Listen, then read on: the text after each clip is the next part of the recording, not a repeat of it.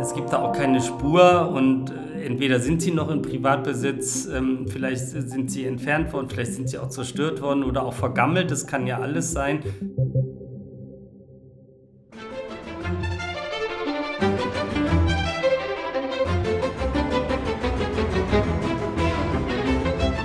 Hallo, hallo und herzlich willkommen zu einer weiteren Sonderepisode des Dein Potsdam Podcasts. Es ist tatsächlich die letzte Sonderepisode der doch äh, etwas, ich sag mal, verrückten Zeit, die wir hier gerade hinter uns haben oder auch, wo wir eigentlich im Prinzip mittendrin sind. Ähm, wir fangen an mit unserem neuen Podcast, mit der neuen Staffel, mit der dritten Staffel am 8. August. Eigentlich wollten wir schon längst äh, die dritte Staffel aufgenommen haben, doch dann war in diesem Jahr ja alles anders und wir sind auf Sonderepisoden Episoden umgestiegen. Ich bin heute hier mit dem Kurator der Ausstellung 75 Jahre Potsdamer Konferenz im Schloss Sizilienhof, Matthias Simmig. Hallo Matthias. Hallo.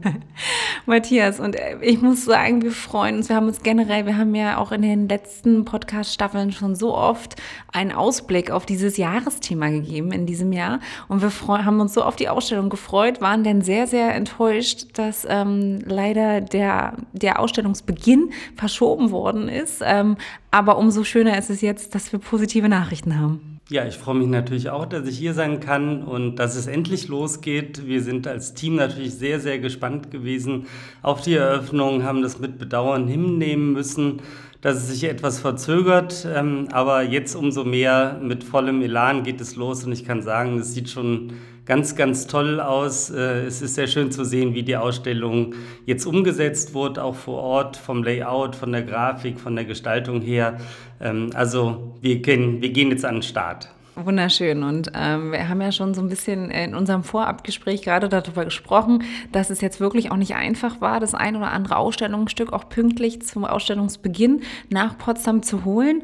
Ähm, Erstmal, wie ging es dir, als ihr äh, die Ausstellung absagen musstet? Ja, da muss ich ganz persönlich sagen, aber ich kann, glaube ich, auch für alle im Team sprechen. Das war tatsächlich ein schwarzer Tag ähm, für uns, obwohl sich das etwas angekündigt hat, äh, wenn man die Situation in Deutschland, in Europa ähm, verfolgt hat.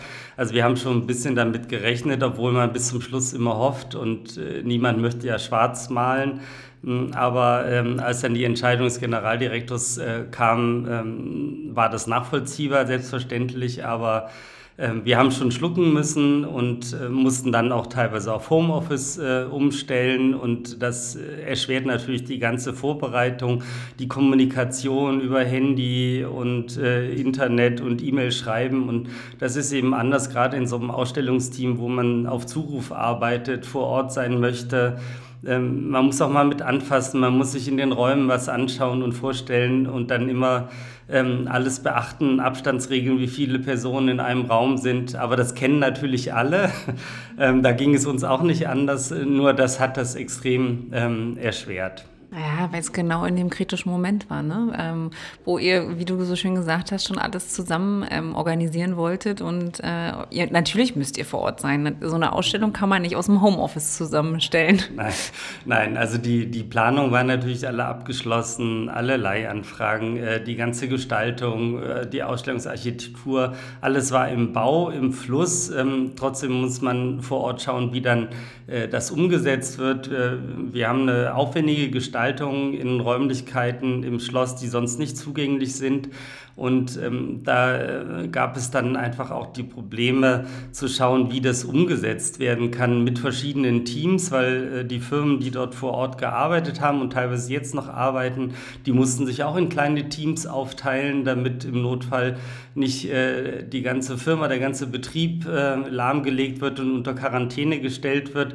Und da geht natürlich alles dann entsprechend langsam und auch so Übergabegespräche ähm, sind komplizierter, weil dann oft ein äh, Verlust ist an Informationen, äh, wenn man verschiedene Ansprechpartner hat. Aber am Ende jetzt hat es geklappt, wir freuen uns und ähm, es sieht gut aus. Also mir gefällt es jetzt schon sehr gut.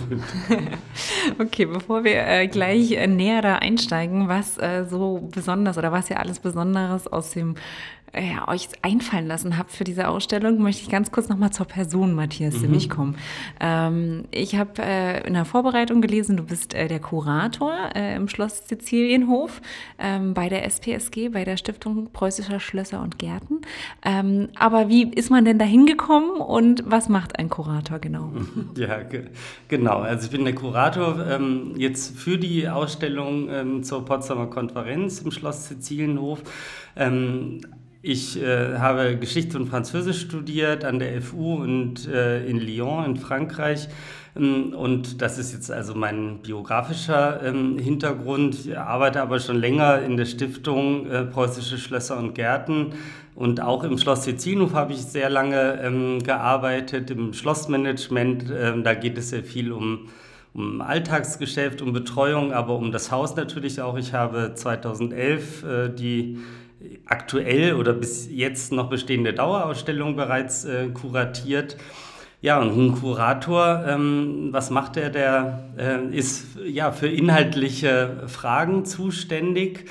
Äh, für eine Ausstellung, jetzt in meinem Fall bedeutet das, das Konzept, natürlich auch im Team. Äh, also wir haben ja viele äh, auch wissenschaftliche hm, Kollegen und auch die Fachkollegen aus unterschiedlichen Abteilungen, weil das ein ganzheitlicher Blick sein muss. Aber äh, es geht um die Idee ähm, zur Ausstellung, wie man etwas umsetzt, was die Schwerpunkte sein würden und der Kurator muss ähm, da eine Art Auswahl äh, treffen. Wenn man das mit dem Buch vergleicht, bedeutet das äh, eigentlich so die Kapitel ähm, vorgeben äh, und die grobe rote Linie ähm, entwickeln und dann schauen, wie man das mit Leben erfüllt. Denn eine Ausstellung ist natürlich ganz anders aufgebaut. Da kann man nicht hunderte Seiten schreiben und da mal in die Tiefe gehen, äh, sondern äh, geht es oft um einzelne Exponate, Ausstellungsstücke, äh, die ausgewählt werden, um eine Geschichte zu erzählen, um einen Sachverhalt äh, zu vermitteln. Und das soll möglichst anschaulich sein oder es soll ein besonderes Exponat sein, was vielleicht auch mal kurios ist ähm, oder eben was äh, für bedeutende Persönlichkeiten steht, sodass die ähm, Besucher, wenn sie das Schloss ähm, dann besichtigen werden in der Ausstellung, äh, anhand der Exponate ähm, Geschichte erfahren können und die Ausstellung äh, verstehen können. Sehr schön. Und ich, ich denke ja, wir werden nachher auch noch unter anderem über Joy Hunter sprechen. Ähm, da können wir genau nochmal mhm. auf die Thematik eingehen, besondere Persönlichkeiten. Also für mich jedenfalls äh, ist, ist sie eine ganz besondere Persönlichkeit und eine ganz tolle Geschichte, die dahinter steckt äh, während der Potsdamer Konferenz, als sie hier 45 stattgefunden hat. Vorab nochmal noch mal ganz kurz zur Person zurück. Mhm. Du bist kein geborener Potsdamer, richtig? Nein, ich äh, komme aus Krefeld am Niederrhein und bin über Studium äh, in Berlin an der FU ähm, gelandet und jetzt wohne ich aber in Brandenburg und zwar in der Nähe von Treuenbrietzen, richtig auf dem Land. Schön. Und äh, ja, genieße also den Fleming, bin da richtig zu Hause ähm, angekommen und arbeite aber auch sehr gerne in Potsdam. Das ist für mich eigentlich so die ideale äh, Mischung. Ja. Ähm, Potsdam als Landeshauptstadt mit den Angeboten, die es hier gibt. Ich finde die Größe auch sehr angenehm. Ähm, ist eine tolle, quirlige, lebendige ähm, Stadt. Ähm, genieße auch das Wasser hier, also ich paddel gerne, das ist auch wunderschön. Und ähm, ja, Berlin also als Metropole vor der Haustür äh, zu haben, ist natürlich auch ein nettes Angebot, aber sonst auch auf dem Flemingsgate bin ich auch gerne unterwegs, mache Radtouren und ähm, ja, das ist ist mein Hintergrund. Sehr schön, da können wir uns so ein bisschen die Hände reichen. Ich bin, ah. ich bin zwar geborene Berlinerin, aber ich bin auch, ich lebe sehr, sehr gerne in Brandenburg und komme sehr gerne jeden Tag äh, nach Potsdam zur Arbeit. Ah. Was macht denn Potsdam für dich aus? Was ist das Potsdam-Gefühl, wenn es ein Gefühl gäbe? Wie würdest du es beschreiben? Also für mich ist Potsdam Wasser, muss ich sagen. Das, ja. ähm, ich hatte ja schon gesagt, dass ich gerne äh, paddel. Ähm, ich habe zwar kein eigenes Paddelboot, aber es gibt ja so viele Möglichkeiten, sich hier Boote auszuleihen. Ich habe jetzt auch schon länger damit geliebäugelt, mal Center-Paddling ähm, zu machen. Ähm, aber ich finde, dass vom Wasser aus die Stadt auch nochmal ganz anders wirkt. Und erst dann sieht man auch, dass Potsdam ja eigentlich eine Insel ist. Ähm, und dieses Wechselspiel zwischen äh, Wasser, dann auch äh, Parks und Gärten. Natürlich gehören die Schlösser dazu. Ich arbeite nun auch für die Schlösserstiftung. Ähm, aber äh, diese Ruhe und Entspanntheit und ähm, ja, das, das Wasser, die Havel ist, äh, ist einfach ein vermitteln sehr schönes Lebensgefühl. Und wenn man hier so draußen sitzen kann mit Blick aufs Wasser oder eben vom Wasser aus sogar dann die Stadt erleben, ähm, das genieße ich richtig. Du hast mir die perfekte Steilvorlage geliefert zum Thema äh, Überleitung zum, zur Potsdamer Konferenz. Denn ich sage auch immer sehr, sehr gerne, gerade Potsdam vom Wasser sieht ganz anders aus. Vor allen Dingen auch, wo man immer so ein bisschen äh, schlucken kann. Die Truman Villa vom Wasser mm, aus ist ein ganz anderes Gebäude als von der Straße aus in Babelsberg, oder? Das ist wahr. Also der Griebnitzsee kann ich auch nur empfehlen zu paddeln, dort mal entlang, was man da nämlich auf einmal für Einblicke bekommt äh, in diese Villengegend und was dort für, für Gärten existieren, äh, wenn da die Mähroboter rumfahren, was man sonst von der Straße aus ja nicht beobachten kann. Ähm, das ist grandios und auch sehr ähm, beeindruckend und ähm, ja, man kriegt so einen privaten Blick auf einmal darauf.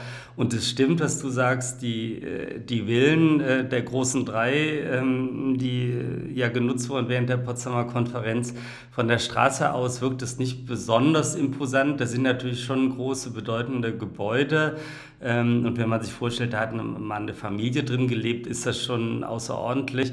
Aber vom Wasser aus sieht man erstmal die Dimension ähm, und auch wie luxuriös alles ausgestattet ist. Mhm. Übrigens, auch Schloss Sizilienhof äh, ist vom Wasser aus, äh, wirkt ganz anders ja, diese große Fassade. Ähm, und äh, ich finde aber da sogar, dass es ein Tick kleiner wirkt, als wenn man direkt ähm, davor steht.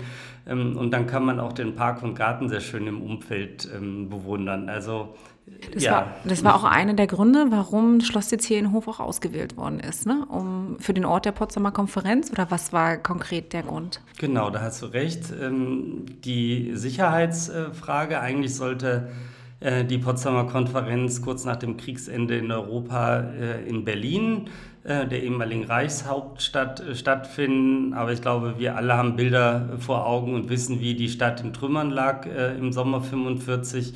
Ähm, Potsdam ist es auch nicht viel besser ergangen. Die Innenstadt äh, war nach einem schweren britischen Luftangriff auch stark zerstört. Ähm, aber Schloss Sizilienhof, was ja etwas abseits liegt in Potsdam im neuen Garten, also ganz idyllisch am Wasser, wie du schon richtig sagst, ähm, war fast vollkommen intakt. Ähm, und das Wasser hatte die Funktion, dass man den Konferenzort, den Tagungsort sehr gut absichern, abschirmen konnte. Das sind ja Dinge, die bis heute noch eine Rolle spielen äh, bei Konferenzen, auch wenn heute Politiker sich treffen. Ähm, Sicherheitsfragen sind immer ganz, ganz oben auf der Tagesordnung und das war entscheidend mit äh, für die Auswahl des Konferenzortes von Schloss Sizilienhof. Wenn ich immer an die Konferenz denke, also ich, ich war ja nicht dabei, mhm. ähm, aber wenn ich an die Konferenz denke, dann stelle ich mir diesen, also der, der große Raum, der große Saal mit dem großen runden Tisch vor und ich sehe dann immer relativ viel Zigarren, äh, Rauch, äh, ich sehe einen nebligen Raum vor mir. Mhm. War es so? War es nicht so? Ich glaube, da hast du ein ganz gutes Bild im Kopf. Okay. Ähm, nein, das äh, kann man bestätigen. Ähm, die äh, Teilnehmer der Konferenz, die Delegation, die haben sehr, sehr viel geraucht. Äh, ja, ganz anders, äh, als es jetzt heute ist. Ähm, das stand nicht zur Diskussion oder wurde ähm, in Frage gestellt. Ähm, das wird man auch sehen, äh, wenn die Besucher in die Konferenzhalle kommen. Ähm, wir decken nämlich den Konferenztisch ein mit ähm, Zigarettenschachteln zum Beispiel. An jedem Platz lag eine Zigarettenschachtel. Dann äh, interessanterweise hatten die damals noch andere Formate. Das wird dann auch auffallen. Aus unterschiedlichen Ländern kommen die. Dann äh, gibt es natürlich äh, ja, die Schreibutensilien, Papiere, äh, Stifte, Aschenbecher standen auch überall ähm, dort. Die standen auch auf den Schreibtischen ähm, der großen drei, also der Staats- und Regierungschefs in den jeweiligen Arbeitszimmern. Also damals gehörte Rauchen einfach ähm, dazu und das hat auch keiner despektierlich gefunden, hat die Zigaretten in den Händen gehalten, die waren dabei. Ähm, bis auf Truman, das war der einzige Nichtraucher, der hat tatsächlich keine Zigarette ähm, angerührt, also der amerikanische Präsident. Aber der Raum war, wie du schon vermutest, das muss ziemlich nach Zigarettenqualm gerochen haben, obwohl die Fenster offen standen, wie man auf historischen Fotos auch durchaus sehen kann. Es ging so weit, ähm, deswegen ist deine äh, Nachfrage schon spannend. Äh, unsere Ausstellungsgestalter hatten auch mal kurz überlegt, um das möglichst authentisch ähm, zu gestalten und sehr lebendig werden zu lassen. Man könnte ja künstlichen Zigarettenqualm, also ohne Nikotin oder so, einfach so eine Art Parfum, Zigarettengeruch äh, in den Raum pusten, damit die Besucher das wahrnehmen. Aber davon haben wir dann doch Abstand genommen. Ja, ja, gerade weil man vielleicht auch, müsste man gucken, wie auch Asthmatiker oder was mit sowas ja, umgehen könnten. Ja. Aber Alkoholduft lag nicht im Raum, oder? Also es stand, es standen da jetzt keine äh, ja, äh, Spirituosen auf dem Tisch und so, aber zumindest von Churchill ist es sehr bekannt, dass er durchaus ähm, gerne Alkohol ähm, ja. getrunken hat. Ähm, aber am Konferenztisch, am Verhandlungstisch, die Sitzungen dauerten so ein bis zwei Stunden immer täglich. Ähm, ein glaube, bis zwei Stunden, ja. länger nicht? Nein, also ähm, das war die Sitzungsdauer der äh, der Hauptsitzung. Es gab also wichtige Sitzungen, aber es tagten im Sizilienhof auch die Unterausschüsse und auch die Außenminister. Äh, das ist etwas, was viele sicher nicht so äh, wissen. Die denken immer, dass dann nur die Staats- und Regierungschefs ähm, saßen mit ihren Beratern.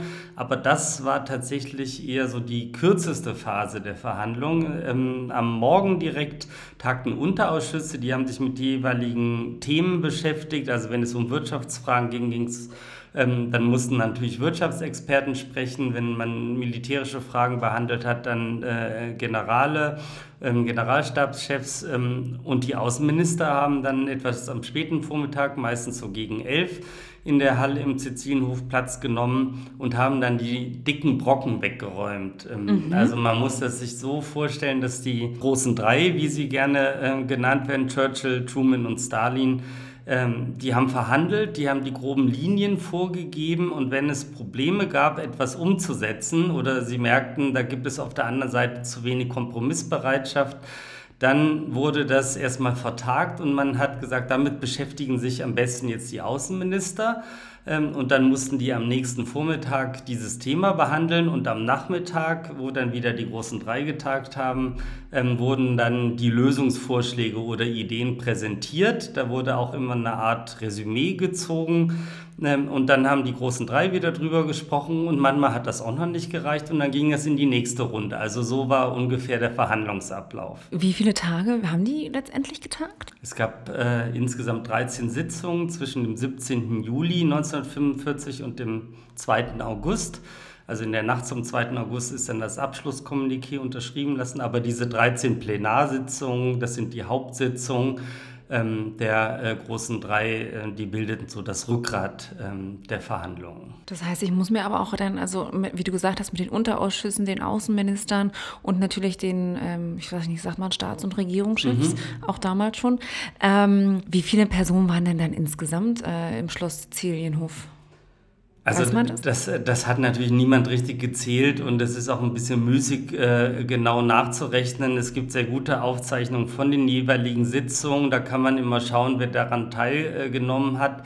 Aber es ist auch so, dass, dass es ein Kommen und Gehen war. Ähm, ja. Also die äh, saßen dann, es gibt in der zweiten Reihe um den Konferenztisch herum, gibt es auch nochmal Stühle und dann kleine ähm, Pulte, Schreibpulte, an denen die Sekretäre saßen. Das waren aber auch Fachsekretäre äh, und die haben, äh, die haben dann teilweise auch Berater dazu gerufen oder die Dolmetscher. Ähm, also es war am Ende, waren das ziemlich viele Menschen, die dort versammelt waren, aber natürlich nie alle zusammen. Aber wenn, wenn die Besucher sich die Ausstellung anschauen, wir haben schöne, interessante Fotos auch aus der Halle äh, direkt heraus. Ähm, und da sieht man schon, wie voll das war, ähm, auch wenn natürlich dann wieder Personen die Halle verlassen haben. Und im Vorfeld, im Umfeld gab es ja auch noch das ganze Sicherheitspersonal, was alles abgeschirmt hat. Also man kann sich das schon sehr lebendig vorstellen, wenn die Wagenkolonnen vorfuhren und dann die Delegationen ausstiegen ähm, da gibt es auch schöne, spannende Aufnahmen, die wir auch zeigen in der Ausstellung, äh, wie viele Leute dann eigentlich das Schloss betreten haben. Mhm. Ja, ich, ich sage, ich bin ja so ein visueller Mensch. Also ich sehe jetzt wirklich so eine kleine Stadt tatsächlich vor mir rund um äh, das Schloss Sizilienhof, äh, weil natürlich mit Sicherheitspersonal und so weiter relativ viel da los gewesen sein muss. Ähm, ich, ich war letztes Jahr in der Ausstellung und wenn ich mich recht erinnere, also das ist jetzt bevor jetzt die neue Ausstellung kommt, Aber ähm, jeder, jeder der Staats- und Regierungschef hatte einen eigenen Raum und ähm, man hat dann die Türen geöffnet, so stelle ich mir das vor, und ist dann in den Plenarsaal gegangen, richtig? Ja, genau so ist das richtig. Ähm, also vielleicht als erstes, äh, das Schloss war insgesamt als Tagungsort sogar in drei Sektoren aufgeteilt. Äh, ich glaube, alle kennen die Sektoren in Berlin, da waren es ja sogar vier, weil die Franzosen einen eigenen Sektor hatten, dann die Besatzungszonen in Deutschland. Ähm, ja. Und ähnlich äh, war es auch im Schloss Sizilienhof. Es gab also einen britischen Sektor, also einen britischen Bereich im Schloss, dann einen sowjetischen und dann einen US-amerikanischen Bereich. Und in diesen Bereichen, ähm, die unterschiedlich groß waren, aber da kam es jetzt nicht auf die genauen Quadratmeter an, ähm, lagen dann auch die Arbeitszimmer, eins für den amerikanischen Präsidenten, dann für den britischen Premierminister und für den sowjetischen äh, Staatschef äh, Stalin. Ähm, und drumherum gab es auch noch Besprechungsräume oder Sekretariatsräume ähm, für Berater, für Diplomaten, ähm, für Militärangehörige. Und in der Mitte des Schlosses liegt die Konferenzhalle und die ist von mehreren Seiten aus zugänglich. Und da hat man dann darauf geachtet, aus protokollarischen Gründen, dass jede Delegation ihren eigenen Weg hat und dass man sich nicht vorher begegnete, bevor man in der Halle zusammenkam, um sich dann zu begrüßen. Also drei Arbeitszimmer, die werden wir auch alle zeigen in der Ausstellung. Die sind wichtiger Bestandteil. Das ist ja der historische Ort. Ähm, und dann die Halle in der Mitte, an dem dann alles stattgefunden hat und alle zusammenkamen. Ich war bei äh, der Pressekonferenz ja unter anderem mit dabei zur ITB äh, des Oberbürgermeisters und auch bei eurem ersten Pressegespräch zur Ausstellung. Ich glaube, das war im letzten Jahr. Mhm. Und ihr habt über die Korbsessel gesprochen. Und die Korbsessel sehen wir ja auch auf dem Bild, auf dem Flyer in der Vermarktung äh, der Ausstellung. Ähm, was hat es mit diesen Korbsesseln denn auf sich? Die Korbsessel sind schon ein besonderes Exponat. Ähm, es, die meisten Bilder, die mit der Potsdamer Konferenz verbunden sind, äh, sind entweder direkt aus der Konferenzhalle im Schloss Sizilienhof oder von der angrenzenden westlichen Terrasse, also im Gartenbereich. Und dort standen drei Korbsessel während der Potsdamer Konferenz, denn ähm, die Presse hatte nur teilweise die Möglichkeit, Aufnahmen zu machen, Film- oder Fotoaufnahmen, entweder in der Halle oder eben auf diesem Presseplatz auf der Terrasse. Und da wollte man nicht einfach die Staats- und Regierungschefs äh, hinstellen ähm, und so gestellt lassen, sondern man wollte eigentlich eine recht entspannte, ähm, ja auch Wohlfühlatmosphäre präsentieren. Also man kann schon sagen, das Bild, was vermittelt werden sollte, sollte Einigkeit vermittelt werden zwischen den Alliierten, den äh, Hauptsiegermächten über das Deutsche Reich und ähm, dazu boten sich einfach Gartenmöbel an. Ähm, wir wissen nicht, woher diese Korbsessel stammen. Wir vermuten, dass sie aus umliegenden Häusern, Villen äh, stammen ähm, und dann ausgesucht wurden und auf der Terrasse dann platziert wurden. Und deswegen haben wir gesagt, diese Bilder, die sind auch fast in jedem Geschichtsbuch äh, weltweit sogar ähm, zu sehen. Ähm, das hat einen ganz, ganz hohen Wiedererkennungswert. Und wenn man ein Möbelstück aussuchen möchte, was eine Bedeutung hat, was für etwas steht, dann sind das eigentlich par excellence äh, diese drei Korbsessel. Und deswegen haben wir gesagt, diese Korbsessel wollen wir zeigen, aber leider gibt es sie nicht mehr. Die sind verschwunden. Ähm, es sind, ist ja jetzt 75 Jahre her. Äh, es gibt da auch keine Spur und äh, entweder sind sie noch in Privatbesitz, ähm, vielleicht sind sie entfernt worden, vielleicht sind sie auch zerstört worden oder auch vergammelt. Das kann ja alles sein. Äh, da hat natürlich niemand, der in der Nachkriegszeit diesen Möbelstücken große Bedeutung zugemessen. Und deswegen haben wir uns entschieden, diese Korbsessel rekonstruieren zu lassen. Das Besondere ist, dass sich dann dadurch, dass das Rekonstruktionen sind, aber eine sehr detailgenaue, ganz authentische 1 zu 1 Rekonstruktion, dass sich unsere Besucher sogar da hineinsetzen dürfen, ähm, an der Stelle auf der Terrasse, wo der Fototermin damals stattgefunden hat. Du hast gesagt, man wollte Einigkeit äh, repräsentieren, man wollte äh, ein gelassenes Gefühl zeigen. Wir wissen ja nun 75 Jahre später, dass man, äh, dass die Entscheidungen irgendwo eine Neuordnung äh, der Welt äh, bei sich herbeigeführt haben. Ihr habt ja die Ausstellung auch die Neuordnung der Welt genannt. Ähm, trotzdem gibt es innerhalb der Ausstellung ja keine Wertung eurerseits. Ähm, es gab ja auch während, während der Potsdamer Konferenz noch einschneidende Erlebnisse. Ähm, Wie habt ihr das geschafft, dass ihr, dass ihr das nicht wertet? Das ist eine ständige Herausforderung ähm, und am Ende muss, glaube ich, auch jeder Besucher für sich selber entscheiden, ähm, wie das empfunden wird. Ähm, also wir wollten jetzt keine didaktisch ähm, massiv ähm, formulierten Ausstellungstexte, die Besucher in eine Richtung lenken oder schon jetzt im Rückblick äh, Ereignisse vorwegnehmen, sondern wir haben versucht, uns immer in die jeweilige Position, also sei es nun die Position des Landes, aber auch äh, die Position äh, von einzelnen Menschen, von Betroffenen, von, je, von einigen Entscheidungen hineinzuversetzen.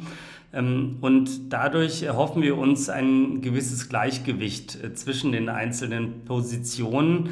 Ähm, und dass es eher darum geht, äh, zu vermitteln, wie es zu Entscheidungen kommt und dass natürlich jedes Land, jede Regierung ähm, auch eine eigene Situation mitbringt aus dem schrecklichen Zweiten Weltkrieg äh, heraus, aus den Erfahrungen heraus.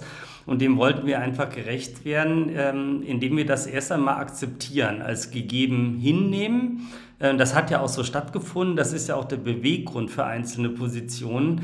Und natürlich gibt es am Ende dann eine Summe, also ein Ergebnis, äh, welches ins Potsdamer Kommuniqué eingeflossen ist. Und es gibt auch Entscheidungen und ich glaube, da wird auch jeder äh, Besucher, jeder Mensch wird da eine eigene Meinung zu haben und die wollen wir niemandem vorgeben oder vorkauen, sondern ähm, das soll einfach nach dem Besuch der Ausstellung oder in der Ausstellung ähm, durch einen Abgleich, durch äh, Vergleiche oder auch äh, teilweise eben durch Empathie, also Mitgefühl, dass man durchaus einfach mal nachvollziehen kann, ähm, weshalb es zu einigen Entscheidungen kam, ähm, äh, ermöglicht werden. Also wir wollten nicht vorgeben, das ist unsere Zielrichtung. Am Ende kommen alle Besucher raus aus der Ausstellung und denken alle, dass das und das ähm, der richtige Weg war oder gewesen wäre. Also wir wollen nicht im Nachhinein ähm, Geschichte umdeuten. Und gerade wenn, äh, wenn es um Empathie geht, konntest du ja auch ähm, die, ich weiß nicht, ist richtig Privatsekretärin von Churchill äh, finden und sie hat Tagebuch mhm. geschrieben während der Ausstellung. Mhm. Joy Hunter, mhm. da habe ich eingangs schon was gesagt. Ähm, wie, wie, wie, wie werden Joyce Erinnerungen in der Ausstellung mit untergebracht? Also Privatsekretärin äh, ist sie nicht gewesen, ähm, obwohl sie bestimmt eine sehr gute Privatsekretärin äh, gewesen wäre, so wie ich sie kennengelernt habe. Ähm, aber ähm, sie hat im War Office, also im Kriegsministerium gearbeitet, in, ähm, im Kriegskabinett äh, während des Zweiten Weltkrieges also die letzten zwei Jahre des Zweiten Weltkrieges. Ähm, und äh, das Besondere ähm, ist, dass sie ausgewählt wurde. Äh, insgesamt nur sechs äh, Sekretärinnen sind ausgewählt worden, um nach Potsdam zu kommen und für die britische Delegation hier in Nachkriegsdeutschland ähm, auf der Konferenz zu arbeiten. Und sie hat ein Tagebuch geführt, äh, was tatsächlich herausragend ist. Das ist auch ein ganz zentrales, bedeutendes Exponat ähm, für uns. Das wird zu sehen sein in einer Vitrine. Ähm, aber es wird auch möglich sein, äh, digital dort äh, durchzublättern und sich in Ruhe jede Seite anzuschauen. Ähm, wir haben alles abfotografiert und aufgespielt auf dem Monitor.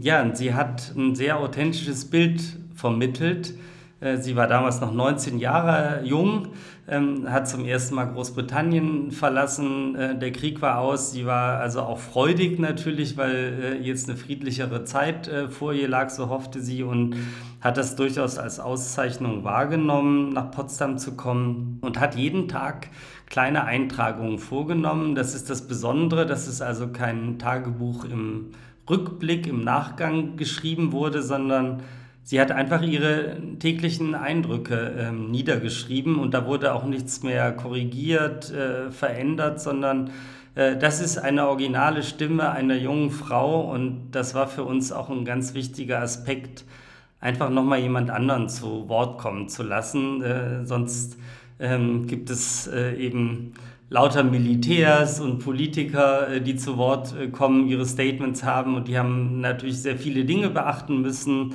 wie in welche Richtung sich Politik oder Gesellschaftssysteme entwickeln, auch militärische Fragen. Aber die Stimme einer einfachen jungen Frau, die fanden wir einfach so interessant und spannend und sie gibt auch einen tollen Einblick in ihre Tage auf der Potsdamer Konferenz. Das kann ich mir vorstellen. Also da, das ist so ein bisschen, das ist mein Highlight, worauf ich mich sehr, sehr freue im Rahmen der Ausstellung. Ähm, ich weiß auch, ihr werdet, äh, ihr macht die Ausstellung ähm, mit neuen Medien. Du hast eben schon mhm. erwähnt, äh, dass über die Bildschirme wird es mhm. dargestellt. Welche Rolle spielen denn die neuen Medien für diese Ausstellung bei euch? Also wir versuchen äh, da eine ganz gute äh, Kombination hinzubekommen. Das soll jetzt äh, nicht ein einziges Flimmern und Blitzen von Monitoren ähm, sein oder Projektionen, sondern das äh, hoffe ich, dass es recht ausgewogen in der Ausstellung wahrgenommen wird.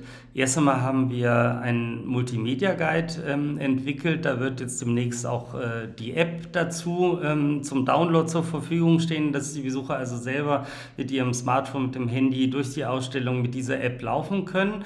Ähm, da gibt es äh, dann auch zwölf Sprachen und leichte Sprache, die angeboten werden.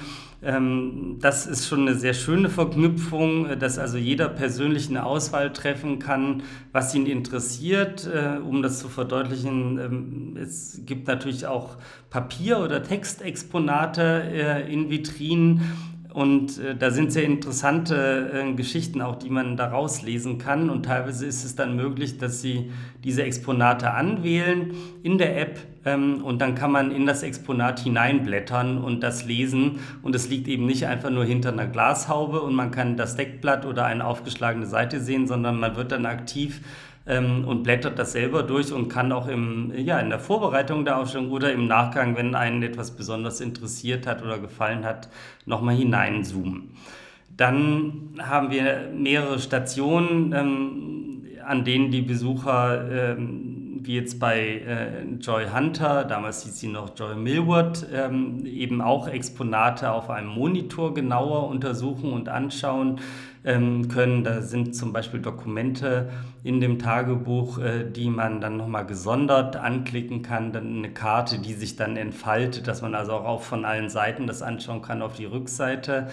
Ähm, also da nutzen wir einfach die Technik, die möglich ist. Und wir haben auch zwei Stationen äh, im Rundgang. Eine ist in der Konferenzhalle und eine ist äh, draußen auf der Terrasse mit den Korbsesseln, ähm, an denen mitgemacht werden kann, indem man selber etwas erleben kann. In der Konferenzhalle äh, gibt es äh, eine Augmented Reality äh, Funktion, also erweiterte Realität würde man auf Deutsch sagen. Ähm, da können die Besucher mit äh, ihrem Multimedia Guide oder mit dem eigenen Smartphone ähm, über einen QR-Code, wenn sie das in Richtung des Konferenztisches halten, eine künstliche Realität vor sich aufgebaut sehen. Das heißt, daneben dann äh, die Delegationen am Konferenztisch ähm, Platz und wenn man mit dem Finger darüber geht, kann man dann auch sehen, wer welche Person ist und welche Funktion die hatten. Da entsteht also ein Bild, was die aktuelle, die reale ähm, Situation nutzt, also die Möbel, den Tisch, die Fahnen in der Mitte und äh, da hinein äh, kreiert oder designt äh, sitzen dann die historischen Persönlichkeiten. Das Bild entsteht dann nur mit Hilfe dieser Technik und auf der Terrasse ist es möglich, äh, bei den Korbsesseln, erstmal kann man anhand von historischem Filmmaterial sehen, wie damals die Situation war, Pressekonferenzen, wie die dort Platz genommen haben. Und dann gibt es eine kleine äh, Spielerei, will ich mal so sagen.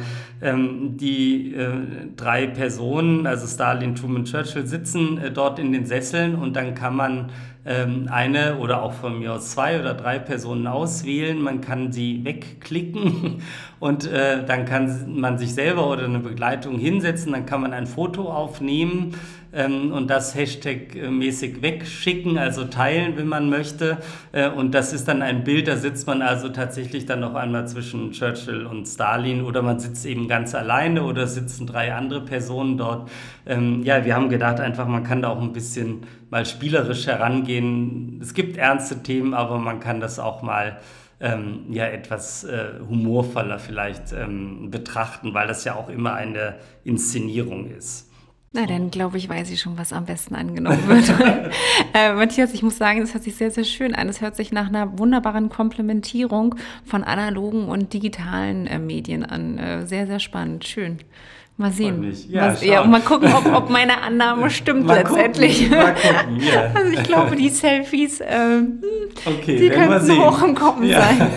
Ähm, Ich würde gerne noch viel, viel weiter mit dir reden. Mhm. Ähm, es macht mir so viel Spaß, so viel Freude. Du hast ein unglaubliches Fachwissen.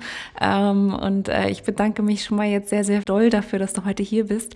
Wenn du dem Besucher noch einen Wunsch mit auf den Weg geben könntest, mhm. Ähm, wie würde der aussehen? Ja, erstmal natürlich äh, hoffe ich, dass, dass alle gesund bleiben, dass es allen gut geht und äh, dass es auch mit den Lockerungen weitergeht, weil das natürlich auch äh, einen Ausstellungsbesuch beeinträchtigen wird. Äh, und deswegen wünsche ich äh, den Besuchern oder uns allen, ähm, das gilt ja dann auch sogar über die Ausstellung hinaus, ähm, dass nach und nach äh, wieder eine, Realität, ein Zurück zur Realität möglich sein wird dass äh, weniger Einschränkungen sein werden, auch in einem Museum und äh, auch bei uns, denn wir werden am Anfang auf Zeitfenster äh, setzen müssen, also Einlasszeiten. Ähm, Online-Ticketing kann ich da auch nur empfehlen. Das wäre einfach die beste Vorbereitung, ähm, nicht vor Ort zu sein. Das ist auch möglich, aber dann ist es eventuell doch mit Wartezeiten verbunden. und deswegen wenn jemand schon weiß, wann er kommen möchte, mit wie vielen Personen, einfach auf den Webshop äh, gehen, ein Online-Ticket mit einer Zeit äh, buchen und dann können sich die Besucher so lange in der Ausstellung aufhalten, wie sie möchten. Es gibt keine Beschränkung ähm, der Aufenthaltsdauer. Der Rundgang ist komplett frei wählbar, vor, zurück an den Seiten. Man kann äh, verschiedene Wege gehen auch. Und da hoffe ich einfach sehr, dass alle eine interessante, spannende Ausstellung sehen werden und dass Sie sich mal beschäftigen mit dem Thema. Das ist die Neuordnung der Welt, so wie du es ja auch nochmal wiedergegeben hast, unseren Titel. Und ich glaube, es gibt viele Aspekte, die viele nicht so auf dem Schirm haben, äh, wenn sie an die Potsdamer Konferenz äh, denken. Es geht nicht nur um Deutschland, sondern Europa und eben auch Asien oder den Mittleren Osten. Also Aspekte, die nicht sofort einem einfallen, wenn man an Potsdam, an Schloss Sizilienhof denkt. Und viele Dinge, die damals schon diskutiert und besprochen wurden, beschäftigen uns heute noch. Und ich lade einfach alle ein, sich das anzuschauen und ein Bild zu machen. Mein Wunsch für euch ist, den ich euch gerne mit auf den Weg geben möchte, ist, dass ich hoffe, dass die ähm, Ausstellung auch unter den erschwerten Bedingungen äh, die Aufmerksamkeit bekommt, die es auch verdient. Ähm, vielleicht findet sie ja ein bisschen länger statt. Ich wünsche mir sehr, dass auch die internationale Aufmerksamkeit ähm, gegeben werden wird, äh, denn letztendlich, ähm, ja, das ist äh, eine Ausstellung zur Neuordnung der Welt als Konsequenz und ähm, dazu brauchen wir auch definitiv internationales Publikum. Ähm, das wünsche ich mir sehr für euch, dass die Besucherzahlen natürlich auch stimmen. Es hört sich sehr spannend an. Mhm. Ähm, für den Gast ähm, möchte ich mich jetzt erstmal bedanken, dass du ähm, in dieser Woche dabei warst, dass du uns zugehört hast, lieber Zuhörer.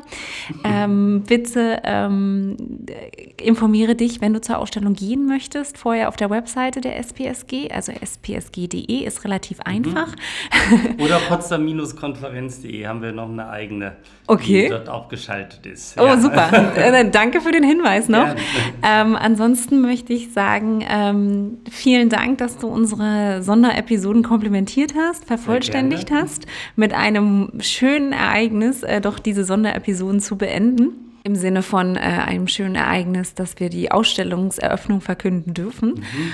Und ähm, lieber Zuhörer, äh, wenn wir dir ganz viel Lust jetzt auf Potsdam gemacht haben, dann ähm, kannst du dir Potsdam natürlich nach wie vor nach Hause bestellen über unseren Online-Shop oder über alle Informationen zu ähm, dem Potsdamer Tourismus, was gerade geöffnet hat, welche Konzepte, Vorschriften, Öffnungszeiten gerade hier vor Ort vorherrschen, findest du alles auf www.potsdamtourismus.de und natürlich auch jederzeit auf unseren Instagram- und Facebook-Kanal und all den anderen sozialen Medien, auf denen wir vertreten sind. Wir verabschieden uns jetzt in eine ganz kleine Sommerpause. Wir hören uns wieder zur dritten Staffel. Dankeschön und bis zum nächsten Mal. Tschüss. Tschüss.